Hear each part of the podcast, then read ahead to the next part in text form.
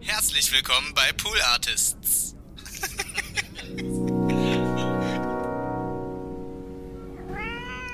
Ich hatte von Rockaware Jeans, also breite Jeans natürlich und Jeansjacke und Timberlands. Ich war der krasseste. Okay, ich, also ich war Jay-Z. Ich bin auf dem Schulhof in Zeitlupe gelaufen. Deshalb kam ich immer zu spät zur ersten Stunde, weil ich so alles ganz langsam gemacht habe, weil ich so cool war. Do you talk about dá que.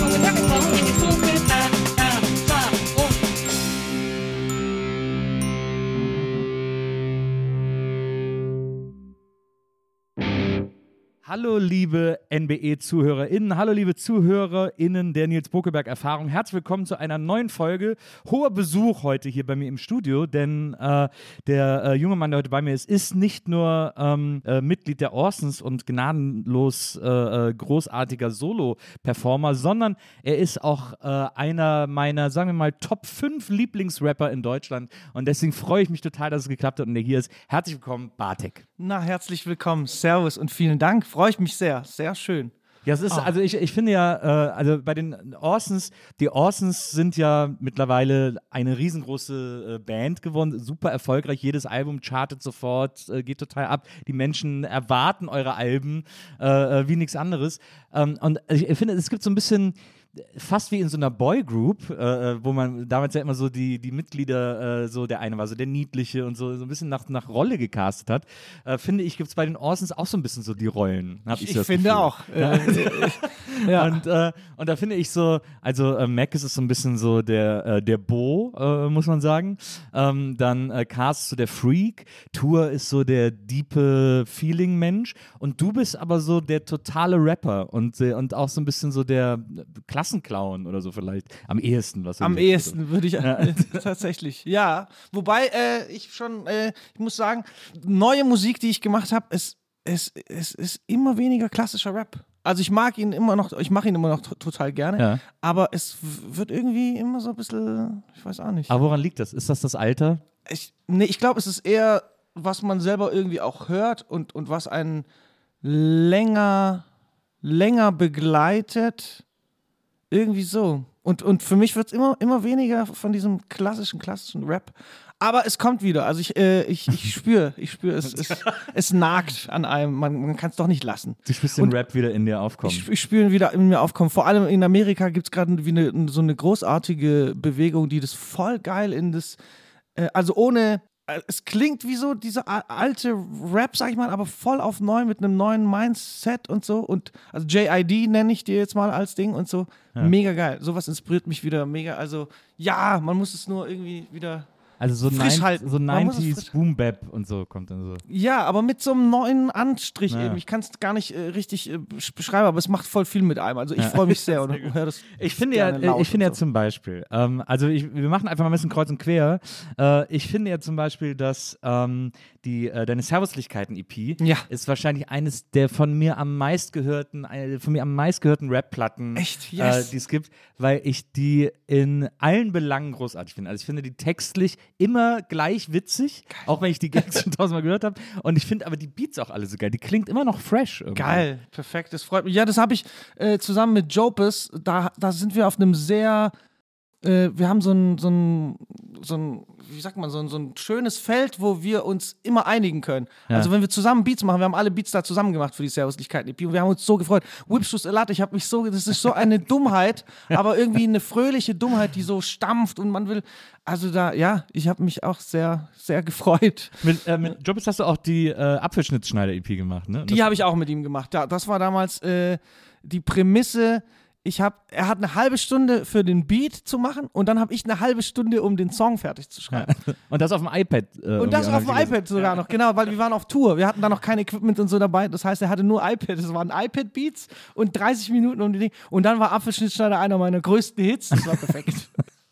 Was glaube ich, und äh, da wollte ich mal fragen, ob du vielleicht schon Nachrichten von irritierten Fans bekommen hast, äh, weil auf Spotify gibt es jetzt ein neues äh, Bartek Solo-Album Ähm, das hab ich- das Das, hab ich- heißt irgendwie Chipolk gelutscht oder so ähnlich. Und Ah. das scheint so ein slowakisches Elektro-Kombinat zu sein. Noch nie gehört. Aber, aber ich, äh, äh, egal wie ich mich nenne, habe ich immer Probleme mit, mit Dingen. Ich meine, äh, als Plan B angefangen, dann kam natürlich dieser äh, englische äh, Plan B wurde ganz groß, dann gab es da immer Dinge, dann habe ich schon gesagt, hey, ich heiße einfach, wie ich heiße, Bartek. Und jetzt kommst du und sagst mir, da ist irgend so ein, ja, es wird immer, irgendjemand heißt immer irgendwie wie irgendwer. Aber, es, aber, es, aber es, ich finde so krass. Ich heiße jetzt Jay-Z. Ich, ich finde es so krass, weil es ist eine relativ weirde Elektroplatte. Also es ist relativ, du angehört? Ja, es ist relativ schnell und es ist aber so ein bisschen schräg.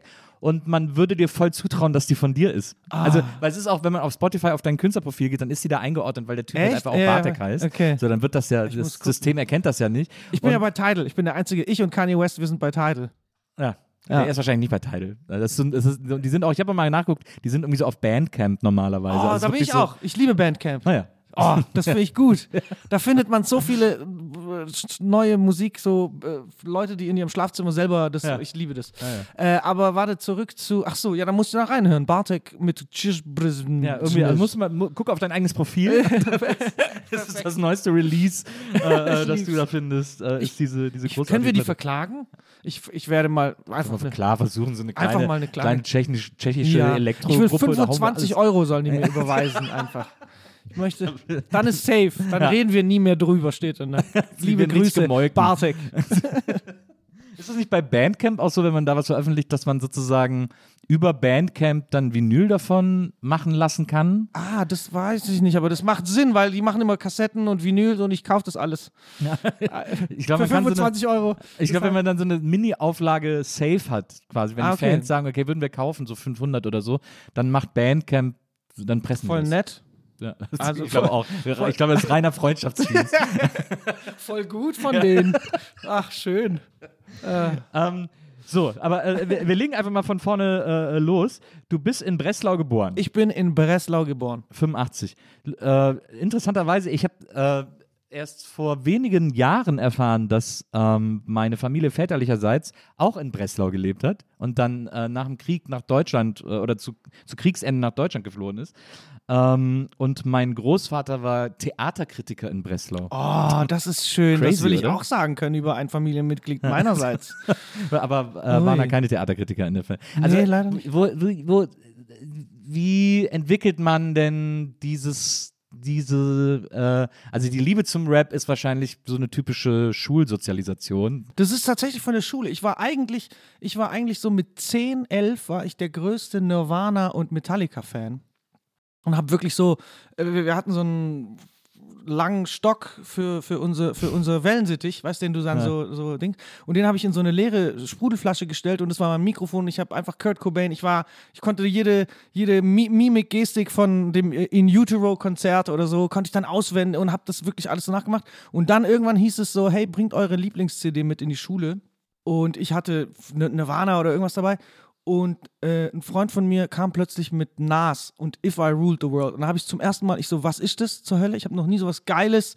Und was man mit Worten, wie man da, weil beim, beim Metal war es halt immer so drei, drei Töne im Ja. Endeffekt, das, äh, so auch schön. Aber dann, als ich das gehört habe, so wie die da mit Worten und so schnell, ich so, ey, ich will sofort, wie macht man das? Wie kann man mit Worten, wie geht es? Und dann, und dann ist es los, losgerollt. Dann war ich der größte Jay-Z-Fan und so. Aber das ist ja interessant, dass man von so einer, äh, von so einer Gitarrensozialisation, weil eigentlich so gerade als Teenager und so, ähm, ist man ja super oft so drauf, dass man so bei dem, bei der einen Sache, die man für sich gefunden hat, bleibt und, da, und die auch so verteidigt. Ja, das war irgendwie Schock, Schock für, ich weiß, das war ein richtiger Schock. So. Ja. Ich war so alt, ich habe sowas noch nie gehört, so diese Drums und und die erzählen so viel und man sieht so Bilder vor sich und ich bin so, wow. Aber das hast du doch gar nicht verstanden mit elf. So Ja, aber- irgendwie. ja, aber ich hatte trotzdem Bilder in meinem Kopf. Also so, allein schon, was die, du siehst in Booklets, diese ganze, ich habe mir das alles vorgestellt, die sind auf der Straße und hier und da und Timberland Boots und da, da und die Worte, also ein paar, du hast ja so Eckpunkte trotzdem mitbekommen. So, Ja. Und das war, das hat mich einfach diese ganze Welt, äh, ich wollte nur noch, ah, nur noch einer von denen sein. Aber das, ich finde das so interessant, dass du von dieser Komplexität so beeindruckt warst, weil so, also okay, Nirvana, große Lieblingsband von mir, aber es jetzt, waren jetzt keine komplexen Songs, aber so Metallica, so äh, Master Metallica of war schon Puppets, kom- 37 Breaks, Ja, ja. aber halt natürlich musikalisch, nicht, nicht gesanglich. Genau, sozusagen. genau, also genau. Dieses- mir ging es um dieses, war's, um dieses Erzählen. Also ich meine, gleich auf dem Album von If I Ruled the World, was sein zweites Album war von Nas, also It Was Written, da war ein Song drauf, wo er aus der Sicht einer Pistole rappt. Und sowas habe ich noch nie, mein Leben ist kaputt gegangen. Ich so, wie, kam, wie kam jemand auf die Idee, hä, das ist aus der Sicht von einer Pistole? Ich flipp aus. Und was die so erlebt und äh, die wechselt den Besitzer und so. Da, da. Ah, Jetzt, wenn ich es noch erzähle, jetzt, wenn ich es erzähle, habe ich immer noch denselben. So, oh, wie geil ist es? Man kann voll mit, äh, mit Worten und mit äh, äh, gerappten Worten, ne? Das ist quasi wie ein geschriebenes, wie eine geschriebene Geschichte, wie ein Märchen oder so, aber es ist gerappt. Ich flipp aus, dass das geht. Was kam, was, was kam nach Nas? Was war dann noch so? Dann natürlich äh, erstmal so Tupac, dann ein bisschen, was habe ich noch gehört? Ähm, dann dann war es schon so Capone Noriega und so, dann war Mob Deep. Und dann ging es aber so, dann ging es immer Richtung, also Jay-Z war dann schon nochmal was, der hat es nochmal ganz anders gemacht. Weil der hat noch Folgendes reingebracht, was ich dann jahrelang und bis ja, immer noch trage ich es natürlich in mir. Äh, der hat dann so die Worte, er hat es so gerappt, als würde er dir das wirklich persönlich erzählen Ja. es klang wirklich so mit Wendungen und so, wie du es einfach jemandem erzählen würdest. Und das hat für mich auch noch so, oh, wie krass. Ich sitze quasi mit ihm in, in einem Raum und er erzählt mir diese Geschichte. Ey, meine Jugend war so, ich habe so. Da bin ich auch ausgefällt. Also Jay-Z war dann mein absoluter, mein, mein Nonplusultra-Typ. äh, zusammen aber mit, kombiniert mit, sag ich mal, Redman, weil Redman und Buster Rhymes, die irrwitzigen äh, Ja. Charakter, das war dann auch eher ich so im, wie ich halt so bin, ne? Ich bin so laut und Ding und dann, Ja. und dann war das für mich so eine schöne äh, Melange, äh, da auch mal eben zu rappen und das irgendwie so als Einfluss alles zu haben, dass ich, wie, als würde ich es jemandem direkt erzählen, aber die irrwitzigsten äh, Sachen oder so äh, äh, auf Beats erzählen. Und das, äh, ja, so ist das gekommen. Ich finde es so interessant. Also bei mir war es damals so, ich war dann so, so Rock und Punk war für mich so total geil, ne? Als ich so in der Schule war und so. Und dann hatte ich aber auch ein paar ähm, äh, Freunde äh, in der Schule, Klassenkameraden und so, die so sofort total auf Rap äh, abgegangen sind. Die auch so, ähm, die haben dann auch so Basketball gespielt. Und für die war so US-Kultur so das Größte Ja, quasi. ja. Und da, da war irgendwie Rap so ein Teil von. Und dann äh, kam halt diese Sachen so, dann kam diese ganze Conscious-Sache, äh, De La Soul und sowas. Und aber dann haben auch so die ersten angefangen, so Ice Cube zu hören oder so Dalench Mob und so. Äh, das waren dann so die Platten, die wir uns so untereinander äh, geliehen haben. Mein bester Freund, äh, der auch mein Nachbar war, der ist dann, äh, der hat zuerst Run DMC gehört, Mhm. ist dann noch voll auf so Britcore abgegangen, so Gunshot und, und Hijack und so. Das haben wir dann ich nicht mehr, aber also okay. so ultra brutaler englischer Rap irgendwie so, wo Mhm. wir dann so total drauf abgegangen sind.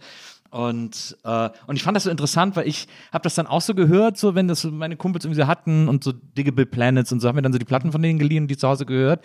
Aber ich habe so, mich hat das irgendwann so äh, angestrengt, dass ich das nicht verstehe. Das hat mich total abgefuckt. Mhm, okay. äh, weil ich einfach nicht gut Englisch konnte und irgendwie so, und dann habe ich manchmal habe ich so daneben gesessen und mir dann so die kompliziertesten Wörter, es standen Mhm. ja auch oft die Texte gar nicht dabei, also das heißt, ich musste sie sogar phonetisch verstehen und dann noch im, im Wörterbuch nachgucken. Das war so eine super anstrengende Hürde für mich. Die Aber das habe ich auch eine Zeit lang gemacht. Ich hatte dann dadurch auch tatsächlich, also wegen Rap auf jeden Fall äh, äh, immer, also eine Eins in Englisch und bin dann von der Realschule auch aufs Gymnasium hochgekommen, weil ich, die, weil ich in Englisch, ich war so krass. Ich habe mich so reingefuchst und ich habe dann noch immer, ich weiß nicht mal, es es waren noch so, ah, so aus Rap oder irgendwie, aber ich habe mir die Slangworte einfach selber irgendwie recherchiert. Ja. Ich war auf Teufel komm raus, musste ich wissen, was heißt Ja, es gab das ja auch kein Internet und so, genau, also das- genau. muss es war so, wissen, so, ja. äh, Magazine, Wörterbücher, alles Mögliche und so. Wo, wo taucht es noch auf, in welchem Kontext und so. Das hat auch sehr viel Spaß gemacht. Das, äh, boah, ich glaube, das, hat, das hat, hat eine ziemlich äh, ähm, große und schon vergessene äh, Zeitspanne für sich in Anspruch genommen, diese Recherche. Also Ja. wie oft ich da tatsächlich, das ist krass. Das Ja, habe ich ganz vergessen. Das habe ich un, äh, unter, unterdrückt oder Ja, verdrängt. ich glaube, man hat auch viel so gelernt, so durch MTV gucken. Das war ja auch alles ja, Englisch. Das, voll mega. Ja, MTV war so wichtig. Ja. Das war so nach der Schule und sofort Na. die ganze Zeit Peter Gra Gabriel unter der Erde mit diesen komischen. So, dieses Sledgehammer Ja, wieder. Ja, genau. so da- das hat alles voll viel mit einem gemacht. Ja, Und dann auch immer Ray Cokes, äh, war ja, glaube ich, da lief, war das, das nachmittags immer lief, so auf MTV. ja. Ähm, mit seiner Freak-Show und so, das Ja, hat man ja. auch immer super gerne. Und dann kam ja natürlich immer Yo MTV Raps irgendwie, das war ja auch immer total geil. ja, mega. Ja. Das hat man noch aufgenommen auf VHS. Wer hat, irgendwie, wer hat mir das dann zuletzt, irgendwer hat mir zuletzt erzählt, der hat noch 50 Folgen davon im Keller auf Echt? VHS. Ah, geil. Kann sein. Ich glaube, Savas hat das Ah, erzählt. Dass hat bestimmt VHS in seinem Keller. Grüße an dieser Stelle. Ja, total geil. Ähm, aber da hat man, äh, da hat man wirklich viel, äh, äh, viel über äh, Englisch und natürlich auch über Slang gelernt, wenn man, wenn man irgendwie Raps gesehen hat. Ähm, übrigens, wir wollen ja hier bei der Nils Wokelberg-Erfahrung es den Leuten immer so angenehm wie möglich machen. Die sollen ja kriegen, was sie wollen und du hast dir Rhabarberschorle gewünscht. Ah, ich- ist, vielen Dank. Ich liebe- Ich liebe Rhabarberschorle. Es gibt kaum was Besseres im Sommer als eine kalte Rhabarberschorle. Und in einem, ja, doch, also es gibt vielleicht zwei Sachen, die besser sind. Eigentlich nur eine, Ja, aber. kaltes Radler. Ich, oh, ah, ich hätte jetzt einfach ein normales Bier genommen, aber stimmt, Radler ist natürlich was, auch was Ein geiles krasses. Sommergetränk. Ja, aber ich brauche jetzt einen Schluck Rhabarber. Oh, Ja. beste. Wir haben übrigens, ums, äh, ums unseren Gästen so, damit sie sich so heimlich fühlen, versuchen wir auch immer irgendwie rauszufinden, wer so Vorbilder oder Idole oder Inspirationen von ihnen sind und äh, drucken die dann aus und stellen sie ihnen hin. Und äh, bei dir, äh, gab, ich hatte eine lange Diskussion, weil Wenzel, musst du wissen, unser Producer heute, ist äh, ein, ist ein hunderttausendmal größerer Hip-Hop-Head als das alle, also auch als ich, aber überhaupt ein, ein Hip-Hop, ein wandelndes Hip-Hop-Lexikon. Und ähm, wir haben aber immer den Streit darüber, weil ich äh, sage, dass ODB der beste, äh, das beste Wu-Tang-Clan-Mitglied war. Ja, Und, ähm, und Wenzel ist da entschieden anderer Meinung. also, mh, ja, wit- witzig, dass ihr den, dass ihr den da jetzt so, dass ihr den da genommen habt. Ähm, Ich, ich finde schon, also ich, für mich gibt es jetzt, ich will dir nicht zu nahe treten und ich meine das überhaupt nicht als Diss, aber ich finde, es gibt eine Ähnlichkeit zwischen ODB und dir. das Ähm, habe ich mir schon gedacht, dass du da irgendwie und, äh, Im und Style, also vor allem auch in der Repräsentation dessen, dass ODB immer für mich so derjenige war, der immer quasi so am, am originellsten in so eine Freak-Rolle abgedriftet ist, innerhalb auch des Wu-Tang-Gefüges, Ja, ja, aber ja. auch vor allem solo. Ich überlege auch gerade, äh, ich habe mir schon gedacht, dass es irgendwie so ein Ding. Ich habe so den Zusammenhang nie gesehen, beziehungsweise er war früher für mich jetzt nicht so krass. Äh, äh, äh, also ich habe ihn nicht so krass gepumpt oder so, aber es war, es war sehr beeindruckend. Also der hat so viel ähm, Türen aufgemacht mit seiner, mit seiner Art, wie man sein konnte dass das halt äh, durch uns alle, also oder bis hin zu uns allen durchdringt. Deshalb finde ich es geil, dass, dass, dass der da hier steht, eingerahmt. äh, ich muss ihn so im Nachhinein viel mehr äh, würdigen tatsächlich, weil ich war immer so, er hat auch so stattgefunden, aber er war ja so off. Also Ja. es war Ja. so komplett, hä? Ja. So, da, dass ich dann mich eher so, Buster Rhymes war noch in so einem, weißt du, ich meine, okay. Und de- der war so way, way beyond, sag ich Total. mal. Ähm, aber äh, äh, ja, geil, doch, das finde ich gut. Ich finde, jeder sollte ein bisschen ODB in sich ähm, bewahren. Ein bisschen, aber bitte Ah, nur. ja, ja, Also, ein bisschen. sehr vorsichtig aber, aber so, ja, ja, ja, das stimmt. Aber trotzdem, dennoch.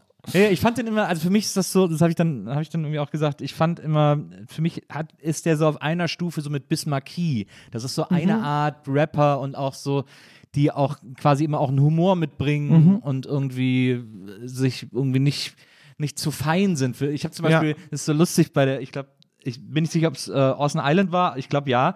Ähm, Habe ich eine Kritik gelesen auf äh, rap.de äh, zu dem Album in der Vorbereitung und da stand, ähm, ja, es wäre eigentlich, es wäre das perfekte Album, es ist total geil.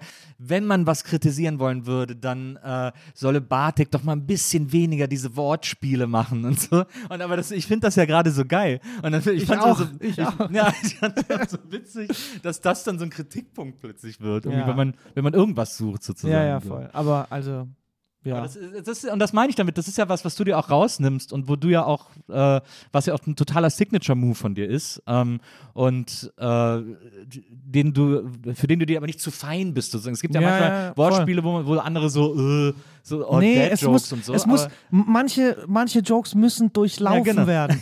und da ist genau, egal. genau, ich weiß, auch wenn ich in der Gruppe sitze und ich weiß, wow, da wird nicht, aber er muss gesagt werden, er muss durchlaufen werden, dieser Gag. Und genauso, ich liebe es mit, mit äh, Sprache eben dann zu spielen und, äh, und bei, bei, bei Songs genauso. Man, die Dinger müssen trotzdem durchlaufen werden. Na, ja. Und da bleibe ich der Meinung. Also bei den nächsten Awesome-Songs nach wie vor wird, wird durchlaufen. Man kriegt ja auch immer einen kleinen Vorgeschmack auf deinem Twitter-Account. Ich habe mir mal äh, ein Ah, ich paar. hab's leider gelöscht jetzt. was hast du gelöscht? Dein Twitter-Account? Ne, Also Twitter-Account ist doch noch online. Der ist noch online, aber ich habe Twitter gelöscht. Ich benutze es Achso, nicht mehr. okay, aber du weißt, dass es das noch gibt, wenn du das Ich dachte, hä? Mich sieht keiner, keiner sieht mich. Dann, hä? Ihr seid alle nicht da. Nein. Ja, ich verstehe. Ich wollte trotzdem nur einwerfen. Ey, ich habe ihn, ich hab ihn gelöscht, weil es hat mein, es hat mein Leben be bestimmt. Ich habe so nachts auf Twitter ganz, oh, ich bin in so. Ja, man gerät in anstrengende Diskussionen zum Teil. ja, und Ah, dann habe ich gesagt, das muss aufhören. Und seitdem geht es mir richtig gut. Aber ich habe auch schon, ich habe gerade dieses Aber- Jahr, du hast ja im Januar hast du das letzte Mal getwittert, äh, ich habe auch gerade dieses Jahr auch äh, tatsächlich überlegt, ob ich Twitter mal löschen soll. Ja, lösch mal. Handy. Also zumindest mal für zwei Wochen gucken. Ja. Ich äh, wollte nach zwei Wochen wieder rein. Ich weiß das Passwort nicht mehr. Äh, aber off-topic. Äh, in, in, in Klammern. ähm, aber wolltest du, äh, wolltest du auf meine Englisch-Übersetzung Ja. hinaus? Ah, ja, ja. Die gerne. sind oh, die super. habe ich gern gemacht. Ich, ja. Also was, was mir am besten gefallen hat, eine der letzten war, äh, he's talking slang, er redet mit der Schlange. ja, ja. Äh, I'm a good cook. Ich bin ein guter Zuschauer. Ah, stimmt, die muss ich, das muss ich wieder rea Oh, ich muss wieder so auf Twitter. Aber was auch ein Twitter, guter, ich komme wieder. Was aber auch ein guter Gag war, obwohl er nicht Englisch war, äh, ist, ich fühle mich wie Jana aus Kassel, weil ich immer Mike droppe, wenn in der Booth. Ja, natürlich. Klassik. ja. Das wäre fast auch, das könnte auch eine Zeile sein. Ja. Absolut. Die, die war ja auch, das war ja auch phänomenal, als ich das Video von der gesehen habe. Es gibt ja manchmal diese, Das war diese, das Schönste, diese Ereignisse, wo man denkt, die sieht man und denkt, wow, Das war perfekt. so, so schön, Ja. dass, dass die Welt uns so etwas einfach kredenzt. Der Typ war auch so geil, wie der, Der da hingegangen alles, ist. alles an diesem Ding war einfach so geil. Hä, ich habe doch gar nichts gesagt. Das ist so. Was macht diese Frau eigentlich jetzt? Man Das weiß ist es eine gute nicht. Frage. Es gab ja dann auch bei, äh, bei Böhmermann, die haben dann ein Musical Ja, ich draus habe es gemacht. gesehen. Also Ja, auch super Classic gut. natürlich. Na, sehr, sehr gut. Ähm, so, dann hast du jetzt, also dann bist du jetzt also quasi, wirfst, hast dann deine Kutte weggeworfen, äh, hast deine Metalplatten weggeworfen, äh, in der, am Pausenhof die, äh, die Kuttenjungs links liegen Oh. Ich lassen. hatte, ich hatte von Rockaware Jeans, also breite Jeans natürlich und Jeansjacke und Timberlands. Ich war der krasse. Okay, also ich, ich war Jay-Z. Ich bin auf dem Schulhof in Zeitlupe gelaufen. Deshalb kam ich immer zu spät zur ersten Stunde, weil ich so alles ganz langsam gemacht habe, weil ich so cool war. Ja. Wirklich. Ja. Hattest du, hat, aber hattest du vorher zu Metal-Zeiten, hattest du da auch so Patches auf der Jacke oder? Nee, da, ich hatte nur so an der Seite aufgeschnittene Jeans. Ah, ja. das war so. Und äh, Nirvana-Shirt. Na, Sowas. normal. Ja. Naja. ja. Ich hatte mal, ich hatte Ganz mal, langen Hals hatte ich. Immer wenn ich an dieses Nirvana-Shirt von früher denke. ich sah aus wie diese Lampen, also so, ich war ganz dünn und ich hatte so, das war mein Hals, das war die Länge meines Halses, das war ungefähr wie jetzt mein Oberarm. Das war krass. also wenn man Fotos du sieht, Giraffe genannt. guckt euch, nee, irgendwie, das, hat, das hat, ist den Leuten nicht so aufgefallen, aber Aber warum nicht? ich weiß es nicht. Ich muss mal alte Fotos herauskramen, das grandios war's. Aber ähm, ja, Ja, Nirvana-Shirts, genau. Genau, äh, Nirvana-Shirts dann äh, äh, voll auf Rap äh, umgeschwenkt. Gab es da dann schon so die ersten Versuche oder die ersten Ideen, auch selber Rap zu machen?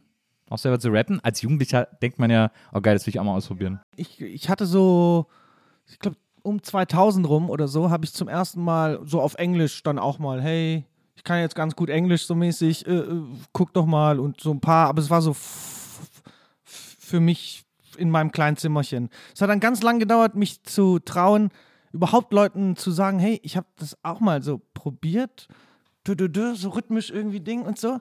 Äh, und dann gab es aber irgendwann, und dann erinnere ich mich, dass ein Freund zu mir kam und hat gesagt, hey, es, es, es gibt sowas wie ein Open Mic und es war Ende 2000 oder so und es ist in einem Monat, wollen wir nicht mal, und da kann man einfach so was zeigen oder so, versucht doch, sollen wir nicht mal versuchen, dann haben wir uns zusammen hingesetzt und haben so versucht, oder haben dann auf Deutsch zum ersten Mal überhaupt geguckt, hey, wie, wie fühlt sich das an? Hast du denn, hast du denn zu der Zeit Deutschrap gehört? Äh, ja, immer mal wieder. Also ähm, äh, natürlich kam, ah, wobei da waren schon ganz, äh, also Bambule war sehr krass. Ich weiß nicht, welches Jahr das war, aber kommt das äh, ungefähr Ja, das, 2000? ja, das, das muss so 98 war es oder so. Da war, da war Bambule. Ja. Alter, das war mega. Das war mega geil. Also das hat mich richtig so, wow, das geht auf Deutsch. Ähm, RAG, das weiß nicht, wann das, wann, wann war unter Tage?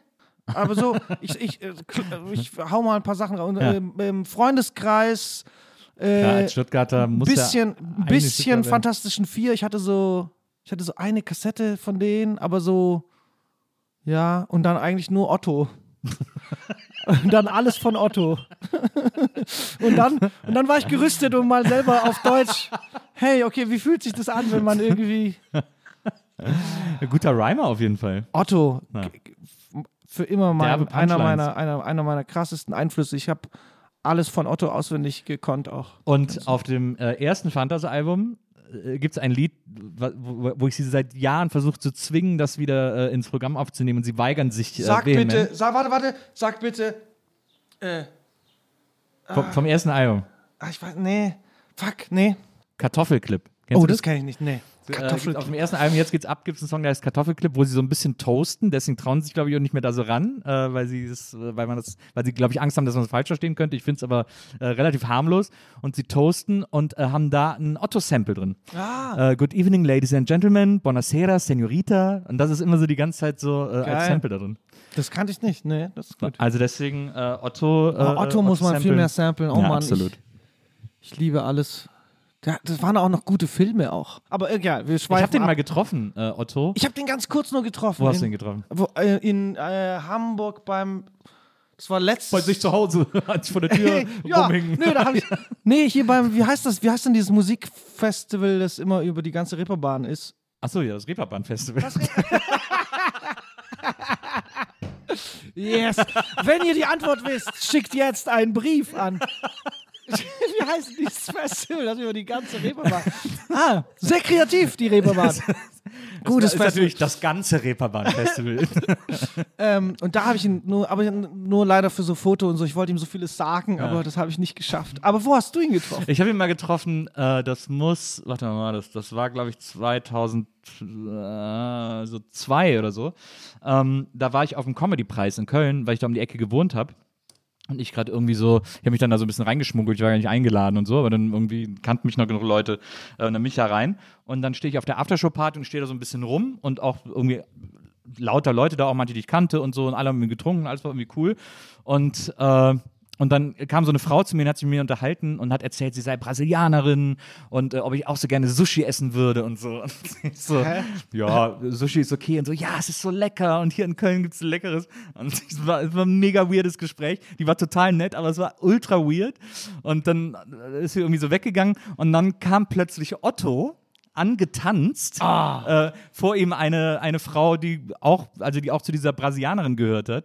Ähm, und dann kommt er zu mir angetanzt und guckt mich so an mit wirklich dem Glück der Welt äh, auf seinem Gesicht und sagt: Na, Nils, stehst du auch so auf Brasilianerin? Und tanzt wieder weg. Das ist das Schönste. Das ist die weirdeste Otto-Begegnungsgeschichte. Ich liebe diese Geschichte.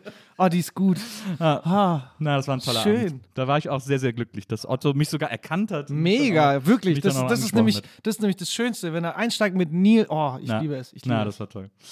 Ähm, ja, also, äh, okay, also äh, Otto, wie gesagt, sehr gute Reimschule. Ähm, äh, äh, und dann noch die, äh, die paar äh, Standard-Rap-Platten, die damals ja zu Recht einfach Zu Recht, Ton angeben waren. Ja, voll. Das war, wir sind ja auch im Grunde, muss man ja auch immer dazu sagen, wir sind ja im Grunde auch noch vor Gangster-Rap, vor deutschem Gangster-Rap. Wir sind vor deutschem Gangsterrap. Weil du gerade sagst, vor Gangsterrap, aber ich glaube, das war auch noch f- kurz vor Gangsterrap, kam nämlich noch jemand nach Stuttgart gezogen aus Paderborn, der auch mein Leben so krass verändert hat. Äh, also rapmäßig äh, oder äh, inspiriert mäßig, äh, ist Frankie Kubrick. Ja. Karibik Frank damals. Ja. Sowas habe ich noch nie gehört. Äh, und vor allem war er dafür bekannt, dass er gefreestylt hat. Also nicht mal die Sachen aufgeschrieben hat. Das hat mein Leben nochmal umgestürzt. Ich so, jetzt warte mal, jetzt warte mal ganz kurz. Ja. Man kann die Sachen, die ich mir mühselig stundenlang äh, in einem Blog so, mm, was, was reimt sich auf Kübel? äh, Ding. Kommt er daher und rappt einfach und sagt Kübel, übel, wa- wa- was weiß ich, Trübel. Und ich bin so, Alter, okay, Dübel wäre. Dübel, ist, ist super.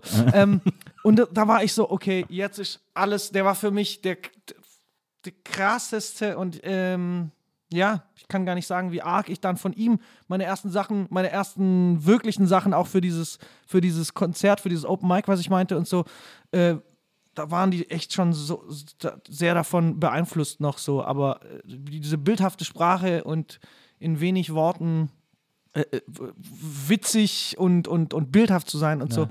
Äh, also ja, Karibik Frank war auf jeden Fall auch noch Teil. Und dann, und dann war es nämlich, der kam nach Stuttgart und dann war es schon so ein Jahr später so, ging dann schon diese ganzen, dann wurde es sehr Gangster und sehr nur noch, äh, genau, das, was es dann halt war. Und ähm, ist denn äh, dieses Open Mic, wo du dann deinen ersten Auftritt hattest, ähm, war das so, dass dann davor irgendwie so eine Helga aus Böbling auf der Gitarre ein Lied über ihre nee, Katzen das war, das gesungen war schon hat? alles auf Rap. Okay. Ja, ja, das war so ein. Also Feuer über Deutschland. ja, ja. aber im kleinen Feuer Rahmen. über Stuttgart Mitte. Feuerchen über, ein Flämmchen über Stuttgart Mitte. Sagen wir mal. War denn da, äh, gab es denn da äh, außerhalb der Acts, die man sowieso kennt, eine äh, funktionierende Hip-Hop-Szene in Stuttgart? Ja, voll. Wir haben uns jeden Mittwoch im Jugendhaus Mitte getroffen. Sprüher, äh, Rapper, mh, DJs, whatever. Da hing man einfach ab. Das war ganz wichtig, sich da einfach auch einfach nur sehen zu lassen. Ja. Und dann hat man sich äh, seinen, sein Textbuch, hey, was hast du die letzte Woche irgendwie gemacht, hat man das tatsächlich einfach so vorgerappt. Mal in so kleinen Grüppchen, mal irgendwie Ding. Das war sehr, sehr schön, interessant äh, und lehrreich. Das, das, ja, das gibt's, kannst, gibt's gar nicht mehr sowas. natürlich So. Aber, aber das war also, das, ich bin froh, dass, dass das passiert ist. Wir wirklich jeden Mittwoch nach der Schule sofort nach Stuttgart gefahren mit Reimbuch. Okay, was habe ich aufgeschrieben, was zeige ich und so. Man war so richtig, es war wie ein kleiner Auftritt schon, äh, einfach jeden Mittwoch dann. Einfach nur dort äh, sich auszutauschen. Da habe ich auch Tua zum ersten Mal gesehen. Das war dann schon ganz, der war ja noch, da war er richtig noch Gangster und so. Ja. Und, und hat mich so als so, boah, du bist so witzig. Weißt du? Oh, der, der Otto-Rapper. Genau, so ein richtiger Otto-Rapper. So. so perfekt. Aber ja. Und äh, das ist ja, äh, Stuttgart war ja zu der Zeit äh, tatsächlich deswegen ein interessanter Ort, glaube ich, weil die so, ähm, weil es so, eine- so eine komische, also eine voll reiche Stadt ja erstmal, aber die hatte so eine extrem lebhafte Subkultur in alle möglichen Richtungen so. Also ich war ja früher manchmal auch da und habe irgendwie Fantas besucht oder so und dann äh, auch so diese Läden äh, gesehen, so Firma Bonn zum Beispiel, der Ja, ja, Skateladen äh, äh, von so einem Typen geführt, der alleine schon ein Superstar in Stuttgart war, äh, Dirk irgendwie. Ähm, und äh, oder so Läden wie Wir hatten eh so ein paar so Characters Genau, in ja, Stuttgart. genau. Jeder, an jeder Ecke genau, einer hat das, das war echt. Oder auch so Veggie Voodoo, so der erste Mhm. äh, äh, vegetarische Imbiss, der so völlig ähm, äh, aus dem Weltall zu kommen schien und so. Das war irgendwie, äh, das war irgendwie eine crazy Stadt für so, Mhm. Da hat's für gebrodelt. so Freaks irgendwie. Ja, aber da hat's, das war geil. Da hatte es irgendwie so ein. Es, es, es ging ja so rum, sag ich mal. Es gab so die Zeit von Hamburg, es gab die Zeit von Stuttgart Ja. Und dann halt schon Be Berlin, oder? Ich wüsste nicht, Ja, aber so und aber zu, zu, zu also Stuttgart hatte, hatte seine gute pulsierende äh, äh, Hip-Hop-Zeit. Das war schon schön. Ja. Glaubst du, dass da die äh, Fantas auch äh, dran schuld waren? Also, dass sie da auch zu beigetragen haben? Bestimmt. Bestimmt. Ja, ja, also ich sag das, ich sag das immer mit so einem halb äh, so und so, weil ich war jetzt nie der größte Fanta 4 Fan. Ich bin großer Smudo Fan. Ich glaube, ich mag ihn ich glaube, ich mag ihn aber als ich mag ihn so als Typ. Ich würde voll Ja. gern mit Smudo abhängen Ja. und ich will, dass er äh, ich will, dass er Dich rumfliegt. Mich rumfliegt, stimmt. Er fliegt immer selber zu seinem Ding. Nee, und dass er ähm, stirb langsam nachdreht, weil ich finde, er sieht so aus wie Bruce Willis. Er müsste, er müsste auch einfach eine, eine stirb langsam Version. Doch, das will ich ihm immer sagen. Warum hast du das nicht gemacht? Bitte mach es noch. Dass er sich einfach ein Unterhemd und Kopfschmerzen und so und so perfekt ist er Bruce Willis. Hast du, sofort. hast du das auch so, dass, dass irgendwie äh, Leute, mit denen du zusammen Filme guckst, äh, äh, dass du dann irgendwie Schauspieler siehst und die Leute dir sagen, guck mal, das ist doch äh, XY und du sagst so, hä, keine Ahnung, erkenne ich nicht. Wer soll das sein? Kenne ich die? Nee, ich bin leider der, der immer jeden in jedem erkennt. Wirklich? Ja. Das hätte ich bin- jetzt nach dem Smooth Bruce Willis Vergleich nicht gedacht. Ich bin, ich bin sehr gut darin, muss ich sagen. Also in meiner äh, Ansicht. Ja. Äh, ja. Alle nur so, ja, ja, klar. Sag, Genau. einfach, sag einfach ja. Ja, ja, der Ey, wenn. Bartik sagt, ist es, sag einfach ja, ja, stimmt. Genau so.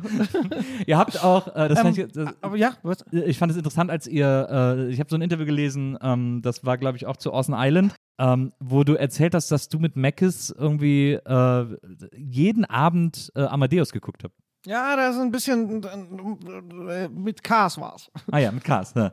Also, Jeden mehrere Abend. Abende hintereinander, äh, immer Amadeus, super Film, Milos Forman, aber Super Film. Ähm, ja, er lief immer. Irgendwann, also nach dem dritten oder, oder vierten Mal lief er dann ohne Sound trotzdem den ganzen Tag einfach neben uns auf dem Tablet lief dieser Film. ja, Das aber war warum? ganz wichtig. Da, irgendwann fragt man nicht mehr nach dem Warum. das war einfach für eine Albumphase, äh, ich glaube, es war bei der Oceans Island Albumphase. Das, da sind wir auf die Kanarischen Inseln gefahren, auf drei Inseln waren wir oder vier? Drei. Ähm, und irgendwann haben wir, haben Carsten und ich, wir hatten dann immer so ein, pro Album muss es so einen Film geben, den wir aber die ganze Zeit dann gucken. Danach wurde es, aber Album unabhängig, aber äh, La Grande Belleze. Ja. Kennst du? Super Film. Ja. Der kann auch immer ohne Ton laufen. Und das ist Ja gut, wunderschön. da ist ja auch mit Ton, hört man kaum was. Perfekt, weil diese langen Einstiege. Nicht so viel, ja, ja. Perfekt, aber wunderschön. Ähm, genau, und man muss so immer, man muss so immer suchen. Jetzt bei der letzten Session, die wir äh, Anfang des Jahres hatten, hat Cars versucht, uns äh, einen furchterregenden Film von Prince, aber es war so einer der schlechten Filme von Prince. Prince hat keine schlechten Filme. Ah, okay. Nee, dann wirst du Graf ihn lieben. Graffiti Bridge, nee, irgendwas mit Jiggle. Under the äh, Cherry Moon. Under the Cherry Moon, Ja. wo, er, wo alles auf Französisch ist, wo alles und er ist ein Gigolo und was passiert? Was passiert in diesem Film? Also ich- und äh, irgendwann, ich- es gibt nur wohl, ich habe ihn nicht gesehen, weil ich habe dann gesagt, Cars, ich traue mich nicht. Der Ja. Film ist irgendwie schwarz-weiß und Ja. er ist ein Gigolo und er ist auf Französisch. Er hat mir nur erzählt, es gibt so eine Szene, äh, wo, wo Prince ähm, ein, ein, eine Sprachnachricht, die jemand auf dem Telefon hinterlässt, Ja. so vertont und nachsingt oder irgendwie sowas. Das finde ich geil, aber ich traue mich nicht, diesen Film zu gucken. Also ich glaube, er hat drei Filme gemacht, wenn mich nicht alles täuscht. Das müsste eigentlich äh, Purple, Purple Rain, Under Rain. the Cherry Moon und Graffiti Bridge sein. Und da ist tatsächlich äh, Under the Cherry Moon der schwächste, sagen wir mal so. vorsichtig. Ich meine, äh, Purple Rain ist jetzt auch kein grandioser Film, äh, muss man ehrlicherweise Habe ich gestehen. auch nicht gesehen. Aber, die, aber der, der ist auf jeden Fall sehr unterhaltsam. Der ist, das ist ja so, eigentlich so eine, fast so eine Romeo und Julia-Geschichte. Mhm. Der funktioniert irgendwie ganz gut. Ähm, aber äh, ich mochte Graffiti Bridge immer am meisten, weil der ist im Grunde genommen so ein bisschen Princess Moonwalker, wo alles nur Ah, noch okay, so eine ja, fantasiebunte ja. Welt ist. Ach stimmt, da kann ich mich, glaube ich, noch an so ein paar Bilder erinnern. Ja, war auch ein ganz gutes Album tatsächlich. Dann. Okay. Äh, Also ich meine, Purple Rain war auch ein super Album Ja, insofern. Ähm, aber ja, das ist, äh, das ist Under the Cherry Moon. Der ist tatsächlich ein bisschen schwierig. Ihr müsst dann vielleicht, wie, wieso nicht, ey Mann, wo ist mein Auto? Kann man jeden Abend gucken. Ich werde es mal äh, reinwerfen. Ich, stimmt, ich habe gar nicht nach, nach einem neuen Dings äh, geschaut, nach einem neuen Kandidaten. Was war denn das bei, äh, bei What's Goes für ein äh, Film? Da gab es noch nicht, Ah, ja. diese, diese, ähm, die, dieses Verfahren. Gab es das erst mit Amadeus? Also erst mit Also Ocean erst Island? mit Ocean's Island, ja. Ja, ja. Das haben wir irgendwie so angefangen. Also ich finde auch immer spannend, bei, äh, äh, bei jedem Album, egal ob Solo oder Orsons, äh, dass man so neue Dinge für sich sucht, Mhm. wie man wie, wie man da hinkommt, wo man hinkommen will. Ja. Und, das, und da gehört zum Beispiel sowas da, da, dazu. Oder manchmal ist es, was weiß ich, eine Zeit lang konnte ich nur im, beim Autofahren sch schreiben. Dann bin ich nur Also wirklich der blödeste Ort, um zu schreiben, Ja. wenn man am Steuer sitzt. ne? ja, ja, so. Aber, ja, aber ja, wobei, ich, ich mag halt, wenn so Landschaft zieht vorbei, so äh, und Ding, und dann, äh, Naja. dann rattert das Gehirn schon auch ganz gut. Äh, aber genau. Und da ist es äh, äh, eben leider erst so spät entstanden. Aber bei What's Goes wäre es gewesen, lass mich überlegen, da wäre es, glaube ich, ein äh, Jackie Chan-Film gewesen, weil wir haben äh, in den Pausen, wo wir keine Musik gemacht haben, äh, und dann so gekocht haben, kam immer irgendwie, äh, also gab es eine große ähm, DVD-Sammlung und da waren Chucky Chan-Filme dabei.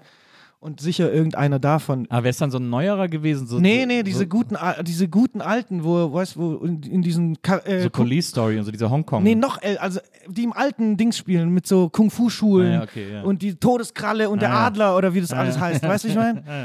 Solche Filme, so mit, mit äh, Jean-Michel Jarre, äh, äh, ähm, äh, die- wo Jean-Michel Jarre die Filmmusik gemacht hat und so. Oh, Krass. gibt sowas alles, ja, ja. Jean-Michel Jarre, ne? Auch so, kriegt man auch gar nicht zusammen mit, mit Jackie Chan. Nee, nee. Eher Jean-Claude Van Damme, aber der macht halt, macht halt Der keine macht Filmmusik. schlechte Musik. Aber wie kamen wir jetzt dahin? Warte mal, die Frage war eigentlich, ja, Stuttgart hatte seine Zeit. Ist denn, äh, wie, wie kam es denn dann, äh, äh, wie hat sich das denn für dich dann äh, professionalisiert? Also ich meine, wenn du da ins Jugendzentrum gegangen bist, in Stuttgart Mitte, irgendwie einmal die Woche, um Freunden was vorzurappen, war das ja wahrscheinlich noch nicht ähm, so Berufsziel oder irgendwie so, äh, dass du gesagt hast, so, okay, das, so geht's jetzt einfach immer weiter.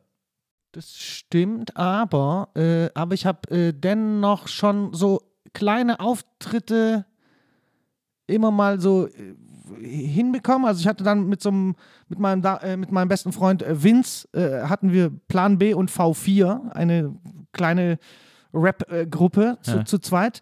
Ähm, und da hatten wir schon dann immer mehr plötzlich so Auftritte in Jugendhäusern, bei irgendeinem Stadtfest oder Abi-Fest oder so.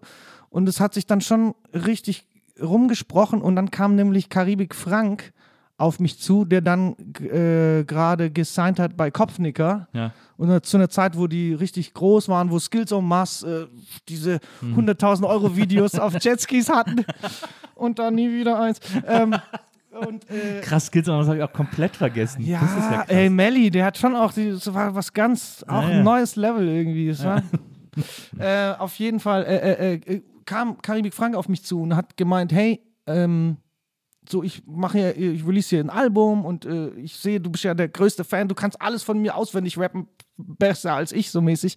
Willst du nicht äh, mich auf Tour begleiten als Backup-Rapper? Ja. Und ich war so, oh, natürlich. Ich weiß nicht, ob ich da schon dann äh, zwei Wochen auf Schule geschissen habe, um auf Tour zu fahren oder ein Jahr später. Auf jeden Fall, auf, Auf jeden Fall ist es irgendwann passiert. auf jeden Fall ist es irgendwann passiert. Und zwar, glaube ich, als wir dann mit massive Töne auf Tour gegangen sind, im, Ja. äh, als Vor Vorband. Da habe ich dann gesagt, äh, das will ich, glaube ich, äh, eher machen. Also da habe ich es dann wirklich so, ah, das könnte eine, das ist eher so ein Karriereziel oder so, weil das ist voll das geile Live. So, ich will rumfahren, ich will auftreten, Ja. wie man es halt mit 16 oder wie alt ich war, äh, dann halt sagt, ne? Und das mit massiven Tönen war aber auch noch mit, äh, mit Vince, nee. Nee, nee, das Mit, war dann schon äh, mit Karibik Karibik Frank. Ja, Frank, ich, ja. ich switch zwischen, ich krieg Na ja, alles Jahre nicht, ich bin wie Joe Cocker, ich habe die 70er versoffen, ich weiß gar nichts. Ich habe halt die 2000er. Falk hat gesagt, wer sich an die 80er erinnern kann, hat sie nicht mitgemacht. Und ich, äh, so deshalb es, es verschwimmt alles. Nach, dem, nach der Zeit mit Vince gab es auch erstmal mit, äh, mit ähm, wobei nach oder während dieser Zeit sogar, wo ich mit Karibik Frank als Backup-Rapper äh, unterwegs war, habe ich äh, zeitgleich mit Meckes schon angefangen, Musik zu machen und wir wirklich, weil wir hatten so ein, jeder hatte so ein paar Songs, aber wir hatten noch nichts released. Dann haben wir gesagt, hey, sollen wir nicht zusammen eine Kassette äh, releasen? Ja. Ähm, und der Plan war fünf Songs ich, fünf Songs er. Und äh, daraus und äh, daraus wurde dann plötzlich, hey, ja, aber man macht jetzt CDs. Wollt ihr nicht eine CD machen, so mäßig? Und dann war das uns, unser erstes äh, auf Chimperator schon dann released das Mac und Plan B Album Days of the Champions Ja. Hieß Und- das dann. Also und das war alles diese Zeit, das war, das ging alles so fließend. Weißt du, ich meine, man hat das Ja, ja, gemacht, ich klar. war, ich war Backup-Rapper, trotzdem habe ich noch äh, Musik und mit, äh, mit äh, DJ Peerless, unserem Produzenten dann und Mackis und so, das ist alles so passiert und wurde dann immer wie immer mehr professionalisiert. So. Ja. Dann plötzlich kam ein Anruf von Strachi, wollt ihr nicht, äh, wollt ihr nicht das Hip-Hop Open irgendwie eröffnen? Und dann war war nur so, oh, eins, äh, so ein Meilenstein nach dem Ja. anderen und dann hat sich so, oh, oh wie geil, ist alles. Und dann, äh, aber bei, als du bei äh, Karibik Frank noch äh, gebackup-rappt hast, da hast du dich ja noch Bartek genannt. Nee, da war ich Plan B. Ah, du warst schon Plan B. Da war ich Ah, schon ja. Plan B. Ich war, oder ja, doch, ich war ziemlich, ich war ganz am Anfang äh, noch, als ich für mich im Zimmerchen geschrieben habe, äh, hieß ich Barbecue. Ist auch nicht schlecht. Das war sehr gut. Ah, da hätte ich wa- wahrscheinlich keinen, äh, äh, keinen Twist mit irgendeinem anderen Spotify. Nee, Also mit so, Barbecue gibt's Weber, mit so Weber-Grill. ähm, äh, genau, und dann war ich Plan B eigentlich die ganze Zeit. Ja. Ja. Weil ich habe auf Discogs sind immer noch so ein paar Releases, wo du dann noch so, also früher Releases, wo du noch so als Bartek gecredited bist. Ah, okay. Ähm, aber dann, äh, keine Ahnung, Ja, ich ist schon Plan B genannt. Ähm, ich habe das erste Mal von Max und Plan B äh, damals in der Juice gelesen. Ich habe mir immer die Juice geholt. Ich fand das wahnsinnig interessant, äh, weil ich wenig Ahnung von Hip-Hop hatte, die Juice zu lesen, weil ich es irgendwie so cool fand, dass ich da eine Zeitung über ein Paralleluniversum lesen kann. Ähm, und da waren ja ganz oft irgendwie Acts, die mich gar nicht interessiert haben, weil es immer dieses Gangsterzeug war und so, was für mich immer super uninteressant war. Ähm, und dann habe ich einen Artikel bei euch gelesen und das fand ich ganz faszinierend, weil da drin stand, dass ihr so, dass ihr so Schultheater gemacht habt. Was, wie, Also, also Schultheater hat jeder von uns in der Schule gemacht, aber wir haben Nee, aber ihr seid so in wir haben- Schulen aufgetreten Ach mit so, so. einer Art. Ja, wir haben ein Theaterstück äh, gemacht und zwar drei an der Zahl äh, im Endeffekt. Äh, ein Kriminalstück, Ja. das hieß Zimmer 601. Damit sind wir richtig durch Deutschland getourt Ja. und äh, es war grandios. Es war so, Aber immer, also quasi mit, mit Rap-Songs. mit Rap-Songs, es war Rap-Up-Comedy, haben wir es genannt, dieses Genre. Ja. Ähm, ja, das also Theater, Improvisation, Rap-Songs und das in einen Knäuel verwoben, der einfach nur Spaß gemacht hat. Aber, wie, wirklich- aber, aber wie, wie habe ich mir das, ich kann mir das gar Also, nicht vorstellen. wir, wir hatten, wir hatten ein, ein Kriminalstück ja. und wir haben es aber so, mh, d- das Drehbuch war anhand von Checkpoints. Also so wie man heute, heutzutage, ich glaube, Jerks machen das auch so, die drehen auch auf diese Art. Und so haben wir damals ein Theaterstück gemacht. Und zwar, du hast nur Checkpoints, also ich weiß, an der Ende des, des also wir beide waren Detektive, Meckes und ich, Ja. in diesem Stück. Und wir wussten, was weiß ich, in der ersten Szene müssen wir am Ende auf das Wort Blut rauskommen. Aber davor kannst du machen, was du willst. Das heißt, der andere kann sich plötzlich auch totlachen, weil er auch nicht weiß, was der andere macht. Und, Ja.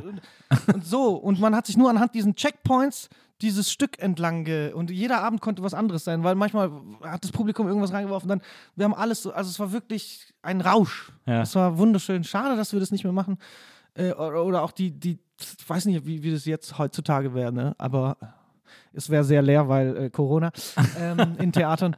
Aber äh, ja. Und dann, ihr habt quasi auf, die, auf diese Checkpoints geendet, weil das dann sozusagen die Überleitung in den Track dann war. Oder, also, das war jetzt, dazwischen war jetzt nicht, also dazwischen war gespielt und dann kam. Die, die, die, Tracks haben da einfach, die sind einfach da drin auch passiert, weil, Ja. also du musst dir vorstellen, wie das Moonwalk, Moonwalker-Film von Michael Jackson, weißt du, ich meine? Ja. Da sind ja auch einfach Songs, plötzlich kommt ein Hase, das ist ein Song, aber dann, ist, dann, dann sind die trotzdem wieder, Und Sing Leave Me Alone. aber dann fahren die trotzdem wieder in die Stadt und er wird zum Auto. Also, was Ja, ich meine? Und genau so sind da die Songs einfach, ähm, die sind da drin passiert und weil das auch Aber Teil die waren nicht gefreestylt. Die waren, Die waren nicht gefreestylt. Das waren Songs. Äh, zum Teil auch, weil ein Mord stattgefunden hat und in der Recherche musste man auch auf so ein Konzert, also so bla bla. Ja. Also ja, es ja. hat alles Sinn gemacht und es war schön miteinander verwoben. Songs, Impro und Theater. Und hatte das dann auch immer so ein Bühnenbild? So, Ja. So ein Verhörzimmer oder keine Ahnung. Je, so. also Ja, ja. alles, ja. Also ich ich stelle mir das so krass aufwendig vor. Also irgendwie. Ah, Geht. Wir waren, wir haben das echt so, wir haben das hinbekommen, dass wir ähm, ein mit einem großen Kombi, mit so einem äh, Au- Aufsatz, wie sagt man, wie so ein So, so ein Sarg oben so, drauf. so ein Sarg ja. oben drauf, dass wir damit durch Deutschland gefahren sind und alles dann selber Ach, wieder wirklich? aufbauen und Ach, abbauen krass. und Ding und so, ja. Also, ah, das war spannend. Ich wünschte, ich hätte da irgendwie, ich will den Leuten eine DVD davon zeigen. Irgendwo liegt da. Ich glaube, die ist im VHS-Keller von Savage vielleicht. Aber es ist natürlich, das Geile ist natürlich, äh, wenn man zusammen so viel und so, ihr habt das ja auch relativ lang gemacht, äh, du hast ja gesagt, drei Stücke habt ihr gemacht. Ähm, wenn man äh, so lange und viel zusammen gerade Impro macht, das spielt ja extrem aufeinander ein. Also du weißt ja dann nach einer gewissen Zeit sofort den anderen irgendwie zu lesen, wenn Ja. es um Performance geht und so. Ja. Das hilft ja auch im Ungemein. Bandgefüge ungemein. Ja, voll. Und nach wie vor. Wir kennen uns so lang und in, in und auswendig, dass wir, wir, ja, wir können auf die Bühne und haben sofort, wissen sofort, also es hat sich da äh, damals eben so schon einge, eingebrannt. Ja. Und ist das auch bei der, wenn ihr, äh, wenn ihr Songs produziert, wenn ihr ein Album produziert, macht sich das da auch bemerkbar oder ist das da nicht so hilfreich? Mm, Na, das ist schon auch hilfreich, aber es ist, es ist ganz anders. Ah, Bei Musik machen ist was ganz, ganz anderes. Und da, ähm, da ist man irgendwie feinfühliger, wie der andere, wo der andere gerade, so wie ich vorher meinte, man guckt, man ist, man guckt bei jedem Album, ist es ein anderes ähm, Vorgehen, weißt du, wie ich meine? So zum Beispiel bei einem Album äh, kann Mac es nur an der Gitarre schreiben, dann muss man das irgendwie, also es ist ein anderes, es ist ein anderes Suchen und ein anderes, ja, da, da, da ist es nicht, nicht so instant wie, wie, wie beim Performen und, und sich so Improvisationslesen, sondern da geht man irgendwie anders in die Sache. Ich kann es nicht genau beschreiben. Das ist ja aber auch wirklich was, was ich finde, was ich bei, gerade bei den Orsons, äh, und das macht euch, glaube ich, auch, das ist so ein großes Alleinstellungsmerkmal oder das macht euch eben auch zu so einer besonderen Band. Ähm, ich, mir fällt keine andere Band ein, äh, in, also deutschsprachig, eng, ne, englischsprachig vielleicht, aber im deutschsprachigen Raum, die so fast kompromisslos sich von Album zu Album neu erfindet und das auch so voll zulässt. Also, weil es gibt natürlich, ich meine, und äh, aber wenn wir auf das Beispiel nochmal zurückkommen, die Fantas haben sich extrem entwickelt von Album zu Album. Da gab es so richtige, da hat man schon totale Entwicklungsschritte gespürt. Also von äh, jetzt geht's ab zu vier gewinnt und von vier gewinnt zu vierte Dimension, von vierte Dimension zu Lauschgift. Das waren Welten zwischen diesen Alben irgendwie. Aber das war immer so eine logische Entwicklung eigentlich, die auch so, wo man auch so gemerkt hat, wo die herkam und die war auch irgendwie dem Zeitgeist geschuldet zum Teil so. Ähm, aber da hat man so eine Entwicklung gemerkt. Aber bei euch ist so, dass man das Gefühl hat, da ist nach jedem Album wird einfach so, wird nochmal so alles rausgeschmissen und alles irgendwie so, so die, das Tischtuch so zusammengeknotet und alles, was drauf war, wird so aus dem Fenster geworfen und dann wird der Tisch komplett neu gedeckt. Äh, auch mit neuen Instrumenten, mit neuen Ideen, äh, mit einer neuen Art Songwriting. Und trotzdem ist es, oder vielleicht auch deswegen ist es dann immer ein Orsons Album, weil das ja auch ein bisschen so schon fast das ist, was man, glaube ich, von euch erwartet, dass es, äh, dass es immer so eine, neue, so eine Neuerfindung ist. also ich glaube, wir wollen uns auch selber nicht, nicht irgendwie langweilen und so. Und, und wir sind eher später drauf gekommen, so wie, wie, wie, wie, wie krass wir das nutzen können, dieses Zusammenlegen. Also, und ich sage das, weil das erste Album war einfach nur aus Quatsch. So, Ja. das erste Orsons-Album war einfach nur. Das, das Label hat gesagt, äh, äh, ist ein Plan B, ihr geht jetzt auf Tour mit so anderen, auch aus Süddeutschland, das ist Tour und Cast. Die haben Ja. auch so ein kleines Label, Basquiat. Das wird ganz gut, weil der Süden ist gerade cool und ihr geht mal zusammen auf Tour so mäßig. Und dann saßen wir da in so einem neuen Sitzer und haben uns halt sofort ineinander verliebt, weil wir denselben Humor und, und überhaupt und äh, Musikkenntnis und wir so, ah, krass, ja, lass doch mal machen. Und dann war es nur aus Spaß erstmal das erste Album. Und so ab dem zweiten Album bisschen, aber eigentlich erst im dritten Album haben wir erst so, oh, das ist tatsächlich was. Man kann es so richtig, äh, das ist wichtig für, für, für, für, für jeden von uns so mäßig.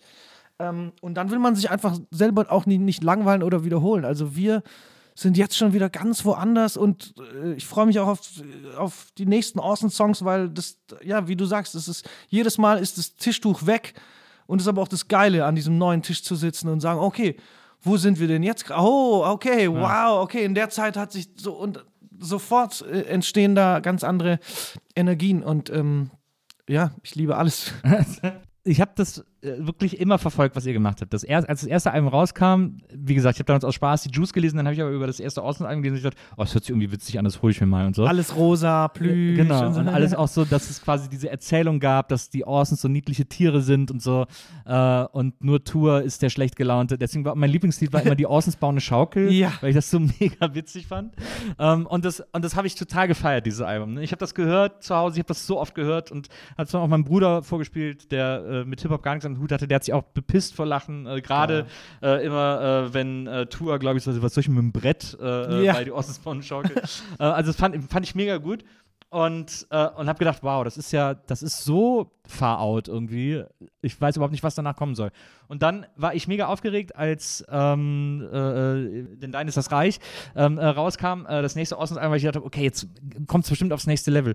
Und dann habe ich die Platte gehört und gedacht, ah, irgendwie, ah, das ist, das ist äh, anscheinend ist der Witz durch oder sie trauen sich nicht mehr oder sie haben da irgendwie, finden den nicht mehr gut, aber wissen nicht so richtig, was sie machen sollen. Also da habe ich, da habt ihr mich wirklich kurz verloren bei dem Album, weil ich plötzlich gar nicht mehr wusste, warum soll ich die Platte hören. So, Das war irgendwie weird. Äh, Das, ja. das so ein leeres Gefühl hat mich da äh, hinterlassen. Ich glaube, das hatten wir auch beim, beim Machen. ich weiß nicht. Aber da haben wir uns immerhin schon, weil das erste Album ist innerhalb von vier Tagen entstanden, Ja, wo wir einfach so äh, Übernachtungs. hört man gar nicht. Wie soll ich denn jetzt das verstehen? ähm, und, äh, und beim zweiten Album haben wir uns immerhin einen Monat Zeit, also vier Wochen Zeit gelassen, aber ähm, Das war vielleicht der Fehler. Vielleicht das war vielleicht zu lange. nee, du- also Overthinking. ja, da, da, damit bin ich auch nicht so richtig. Ah, da haben wir so irgendwie versucht, was zu. Wir haben was ausprobiert. Ja. So kann man es vielleicht sagen. Und Ja. deshalb, genau. Ich will es nicht missen, weil das im Nachhinein trotzdem voll auf die Bank eingezahlt hat, von der wir jetzt, äh, weißt du, ich meine? Ja. Also es war wichtig, das zu machen, aber war jetzt auch nicht mein Lieblingsalbum. Ja. So. Und dann kam äh, Chaos und die Ordnung und damit ist es ja auch wirklich, damit seid ihr ja plötzlich auf der Bildfläche erschienen und die Leute haben euch wahrgenommen in einer breiten äh, Masse. Das war ja auch, äh, mit dem Album wart ihr ja, glaube ich, auch beim äh, Bundesvision. Bundesvision Song Contest, einem Lied, über das wir heute nicht mehr unbedingt reden müssen. Ja. Ähm, aber, aber interessanterweise, wenn ich, wenn ich dich in Ah, Interviews das waren Zeiten. Huh. aber wenn ich dich in Interviews darüber reden höre, habe ich, es ist so unterschiedlich, weil in manchen Interviews habe ich das Gefühl, dir ist das Lied unangenehm wegen dem Sound und in anderen wegen dem offensichtlichen, wegen der offensichtlichen Erzählung, äh, die man ja so irgendwie nicht mehr machen würde. Ja, ich glaube, äh, und beide haben recht nach wie vor. beide Seiten haben nach wie vor recht. Okay, hüllen wir den Mantel des Schweigens äh, über, über diesen Song. Aber es war trotzdem ein super Album. Super Album. Ähm, Wir haben noch nie, also da war wirklich plötzlich waren wir auf in Berlin auf dieser riesen Hauswand Stimmt. war unser Ja. Cover-Ding und äh, nur noch äh, Berlin irgendwelche Promotermine und hier und da und also es war wirklich, das war das, da war man plötzlich wer. So, das war halt, ja. Ja, und plötzlich hat die Band auch so ein Erscheinungsbild bekommen, so ein Stil, äh, der Ja. sich so ein bisschen bis heute durchzieht, finde ich. So dieses Pastellige und so und dieses. Voll. Rosa, Blau, Grün war dann drauf auf dem dritten Album und Ja. so. Das war dann auch so, ja, ja, voll. Das hat war alles maßgebend dann. Mhm. Naja. Und war das da, war das so ein Moment, wo ihr, äh, wo ihr gemerkt habt, dass es jetzt ernster wird? Also weil die anderen, weil die ersten beiden Alben ja noch eher so ein bisschen im Spaß äh, gemacht wurden. Wir haben unbedingt äh, gemerkt, dass es ernster wird und zwar, weil das dritte Album äh, unser erstes Major, Ja. also da waren wir mit dem Major-Label. Und da hat vor allem Tua gemerkt, wie ernst es wird, wenn dann in jedem Song plötzlich noch ein A&R dazukommt und A&R und sagt, ja, ja, aber da brauchen wir jetzt, da brauchen wir jetzt Trompete, da brauchen wir jetzt Trompeten, da muss, da muss ein Chor rein, weißt du, so Dinge und wir halt in unserem, das ist unser erstes Major-Album, na klar, okay, äh, ruft alle Trompetenspieler, Ja. äh, ruft allen Chor und haben alles gemacht, was uns vorgeschlagen wurde, so mäßig, nee, da, Fläche für Radio, da muss so. Ja. Und dann waren wir am Ende, also mit dem, das ist auch nicht unser Lieblingsalbum, aber nur verknüpft mit eben diesen, ah, wir, wir hätten Sachen, andere Entscheidungen getroffen, vielleicht, wenn wir, wenn man uns quasi in Ruhe gelassen hätte. Ja. Das haben wir dann aber bei What's Goes genauso gemacht. Da haben wir gesagt, hey, cool, danke für, für das, Let also so, äh, ich mag natürlich 70 Prozent trotzdem vom, äh, vom Chaos und die Ordnung, aber es ist auch verbunden mit diesen ganzen, das war schon klar. eine crazy Zeit, aber auf What's Goes haben wir dann gesagt, hey, pass auf, wir machen, wie wir wollen und wenn wir fertig sind, geben wir es euch und dann wird's geil. und so war's. Also Bandübernahmevertrag quasi. Ja, dann, genau. zu, zu, zu What's Goes. Ja. Ähm, Davor war's Bandübernahmevertrag. ähm, bei äh, What's Goes, äh, da sind ja zwei Sachen bemerkenswert. Erstmal, ich glaube, What's Goes ist auch mein Lieblingsalbum von euch, äh, stand heute, äh, weil da plötzlich alles möglich schien. Ähm, aber es gibt zwei Sachen, die ich daran interessant finde. Erstens hast du in fast allen Interviews zu What's Goes damals äh, gesagt, äh, als du aufs Album angesprochen wurdest, ja, wir wollten jetzt mal weg von diesem Pop äh, und wollten jetzt mal wieder richtig ein richtiges Rap-Album, ein richtiges Hip-Hop-Album machen. In irgendeinem Interview hast du auch gesagt, und auch so keine Kinderchöre und so und Cars, bist du doof, da ist ein Kinderchor drauf. ah ja, stimmt.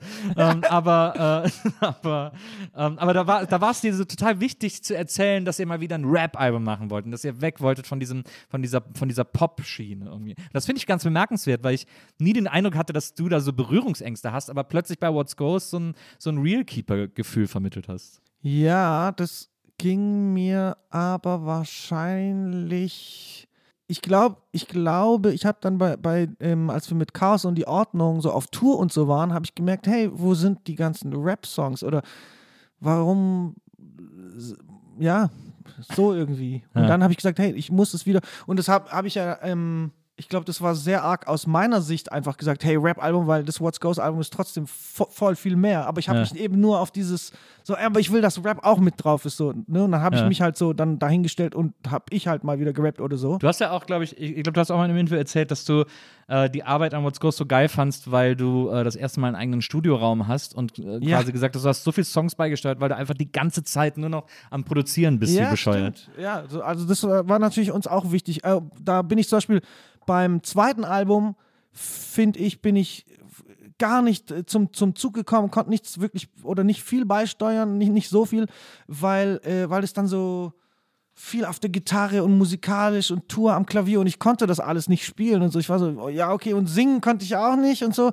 Und es hat sich dann über die Jahre eben ein bisschen geändert und, und äh, es hat viel, äh, viel mh, geholfen, dass, dass man plötzlich, und das empfehle ich auch jedem äh, Rapper, dass man, wenn es irgendwie geht, bringt euch selber bis zu einem gewissen Punkt bei, da irgendwie euch Beats oder so zu machen, weil dann seid ihr nicht. Irgendwann hat es mich so an, äh, aufgeregt, nur von den Stimmungen der Produzenten abhängig zu sein und Ja. dann hinzugehen und er spielt dir zehn Beats vor.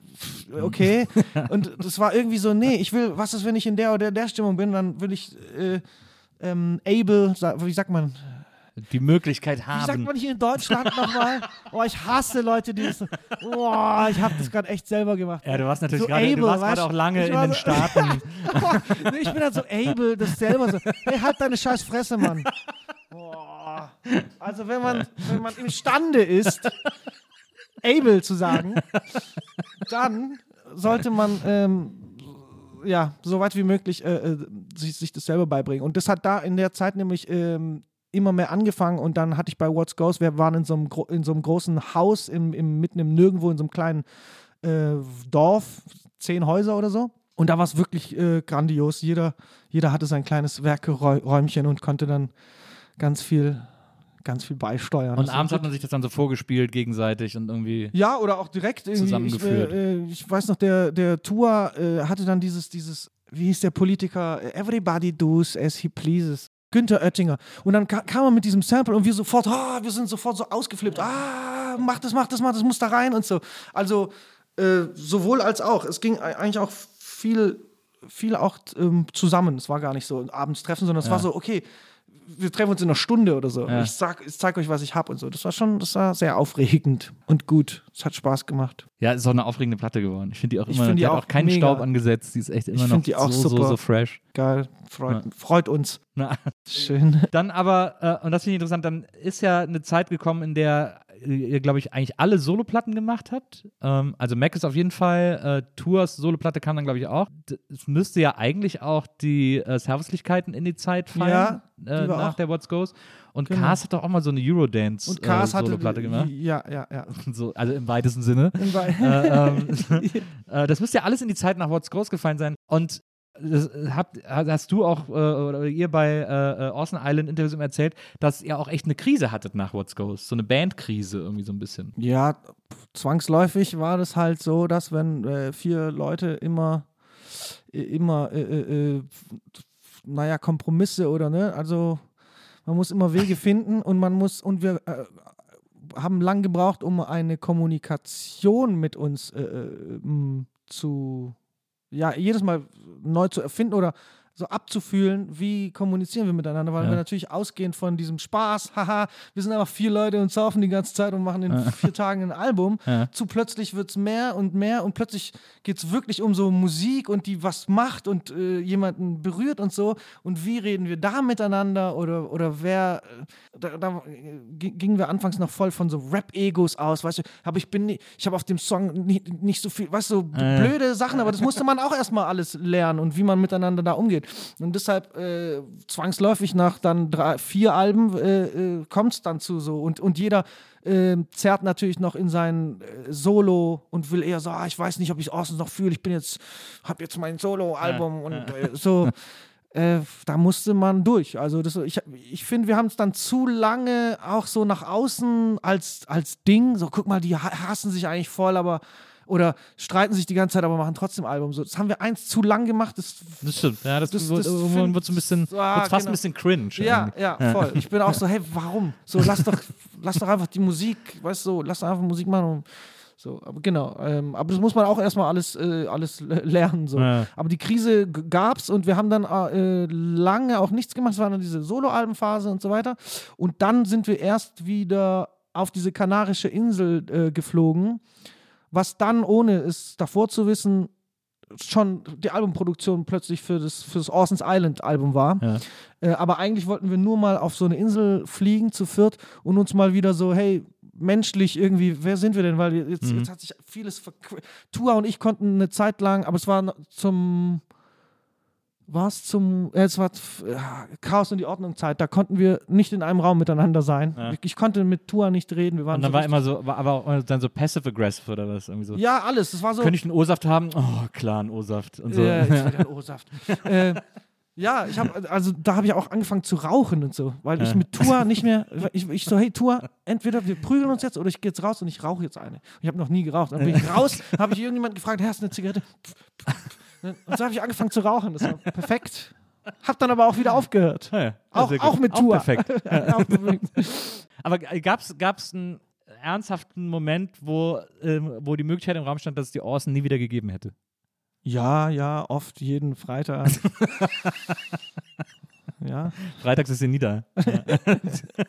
ja. Klar, oft. Aber wie gesagt, wir haben auch schon so lange, weißt du, ich meine, drauf. Ja, ja. Jetzt sind wir aber cool und geil und haben, äh, Seid ihr jetzt zum Bandpsychologen gegangen? So wie Metallica bei. wir haben so eine, wir haben so eine Art Coaching äh, gemacht. Ähm, aber tatsächlich jetzt erstmal, weil, äh, weil wir jetzt na- seit nach zehn Jahren miteinander irgendwie Musik einfach mal gucken wollten, hey, wie, wie was kann man denn, wo, weißt du, so ein bisschen. Und das würde ich auch jedem, jedem empfehlen. Also das macht Spaß, äh, oder was heißt Spaß? Ähm, es ist intensiv, äh, aber es Man macht lernt auch total viel. Man Ja. lernt krass viel und danach, ähm, danach ist man ganzheitlicher. Ja. Auch, auch man checkt ja dann auch das erste Mal, wie, wie, wie dumm man sich selber manchmal benimmt. Voll. So. Das ist ja total krass, weil man, weil man auch, selbst, auch selbst wenn man denkt, dass man sehr reflektiert ist, Genau. da dann das erste Mal irgendwie checkt, so, So, wow. oh Mann. Ja, ja, voll. Okay, Oh. so, hätte- dann, Da hab ich dann würde ich mich auch scheiße finden. Da habe ich jetzt echt jahrelang irgendwie getrampelt oder so, weißt du, was ich meine? Bei Ja, manchen ja. Sachen und so, genau. Und äh, es bringt einfach ganz viel da mal nachzufühlen und, und reinzugucken. Und also kann, ich kann mir auch nicht, äh, oder ist, ich glaube, es ist das Normalste der Welt, dass man nach zehn oder zwölf Jahren, wie wir jetzt äh, Austens äh, sind, dass man es einfach hin und wieder mal einfach gucken muss und äh, äh, sollte ja. wenn man äh, weiterhin, und wir sind ja einfach vier be- beste Freunde, wir, wir lieben uns und genau da muss man das auch machen. So, Ja. voll.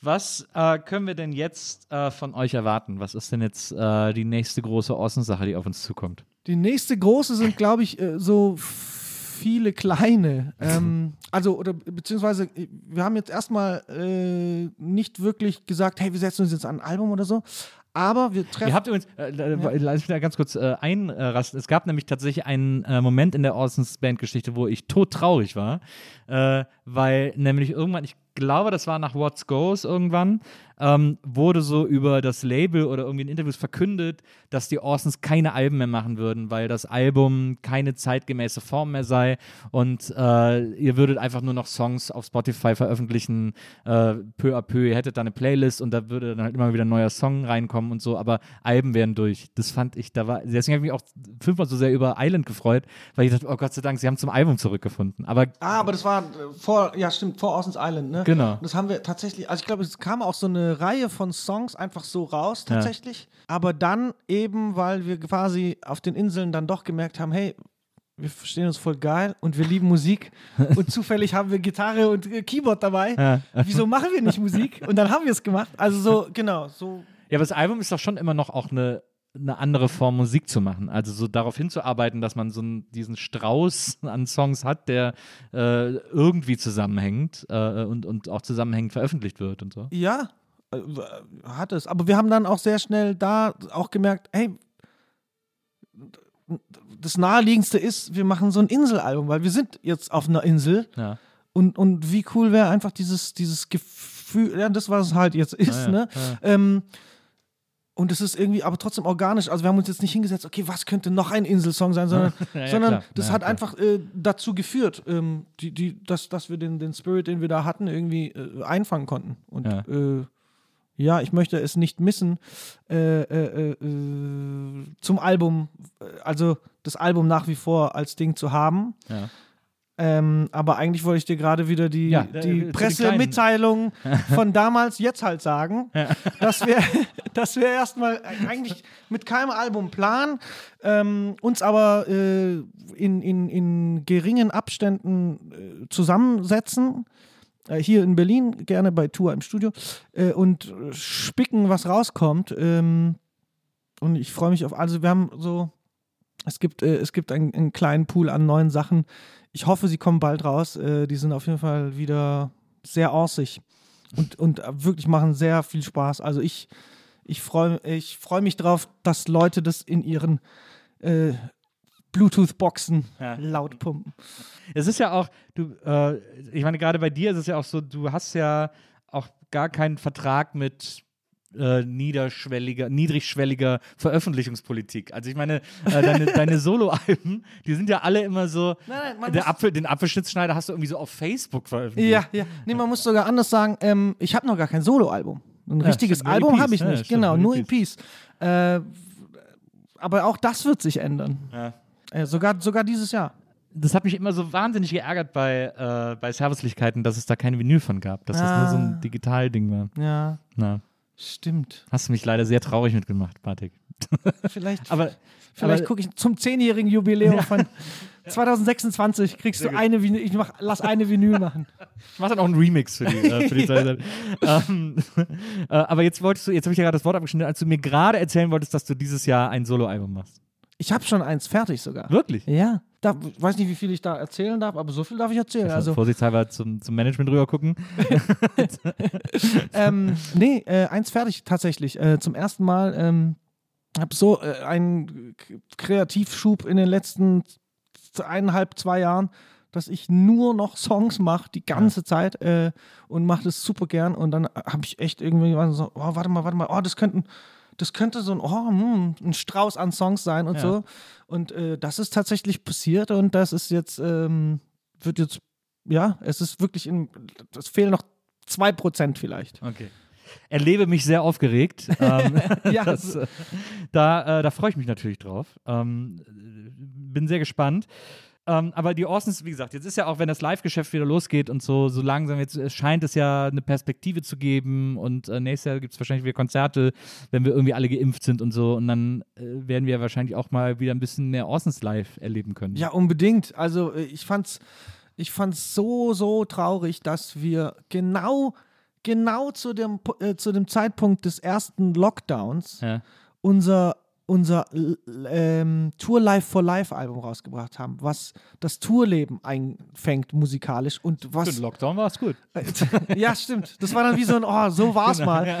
Aber, aber halt, wie geil wäre es gewesen, die Songs, weil die waren wirklich so für live ausgelegt, also 70 Prozent davon, ähm, dass ich das so schade fand, dass wir es kein einziges Mal wirklich äh, äh, äh, performen konnten. Das heißt, ich freue mich nächstes Jahr auf jeden Fall dann, äh, dass die Leute mit uns noch das Tour Live for Live Album äh, äh, abfeiern können. Plus natürlich die neuen Songs. Eine Sache, die mir äh, bei deinen Sachen aufgefallen ist, äh, vor allem beim Solo-Zeug, aber die man auch hier und da mal äh, bei den Orsons äh, aufblinken sieht, ist, dass du ein sehr begnadeter Tänzer bist.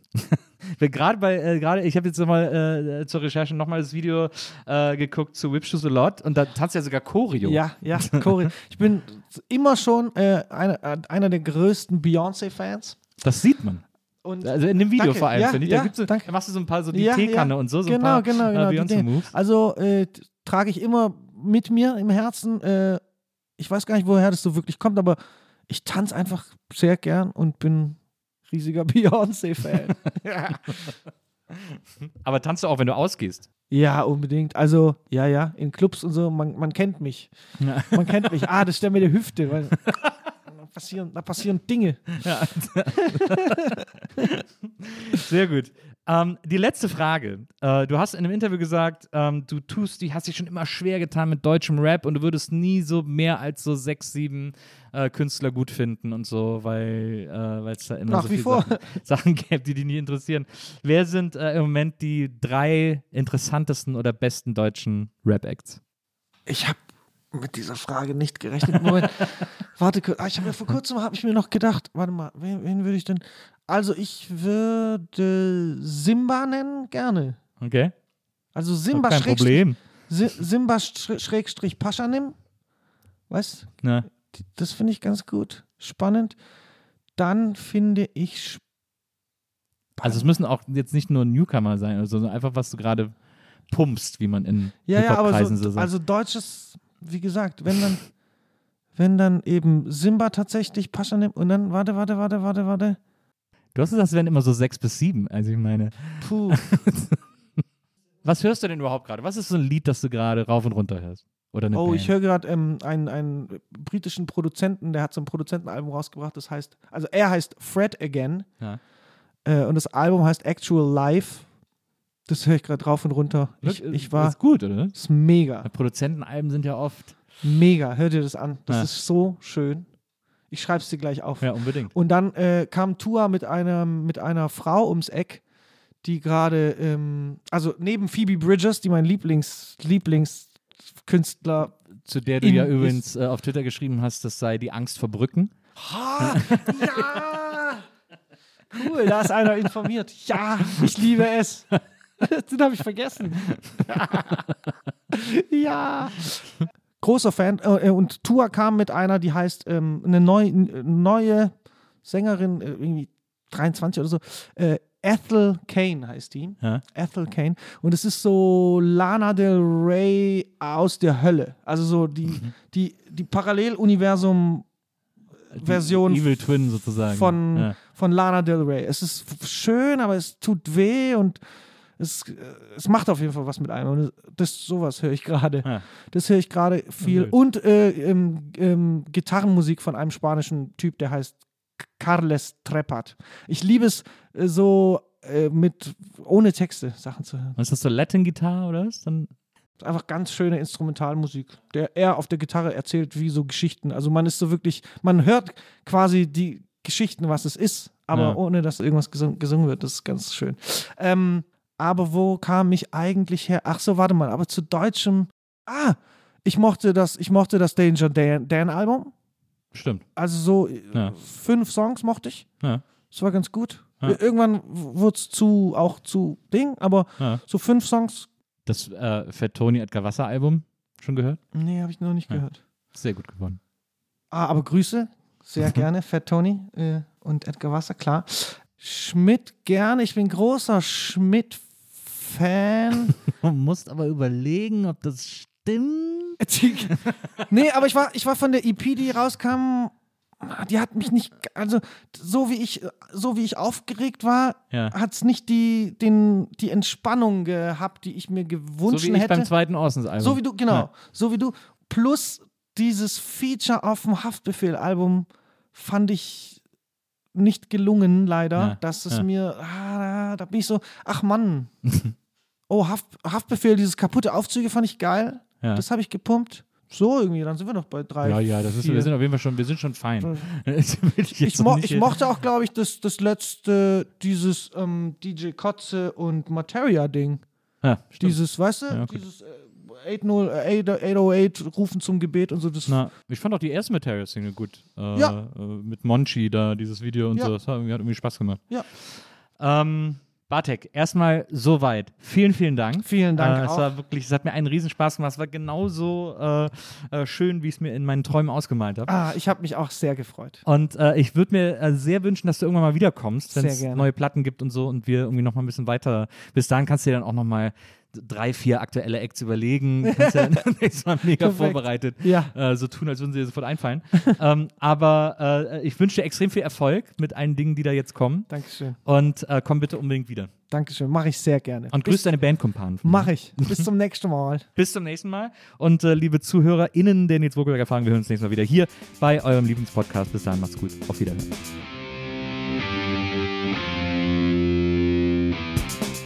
Die Nils Bokeberg Erfahrung. Von und mit Nils Bokeberg. Eine Produktion von Pool Artists. Team Wenzel Burmeier, Lisa Hertwig, Maria Lorenz Bokeberg, Frieda Morische und natürlich Nils Bokeberg. Die Nils Bokeberg Erfahrung.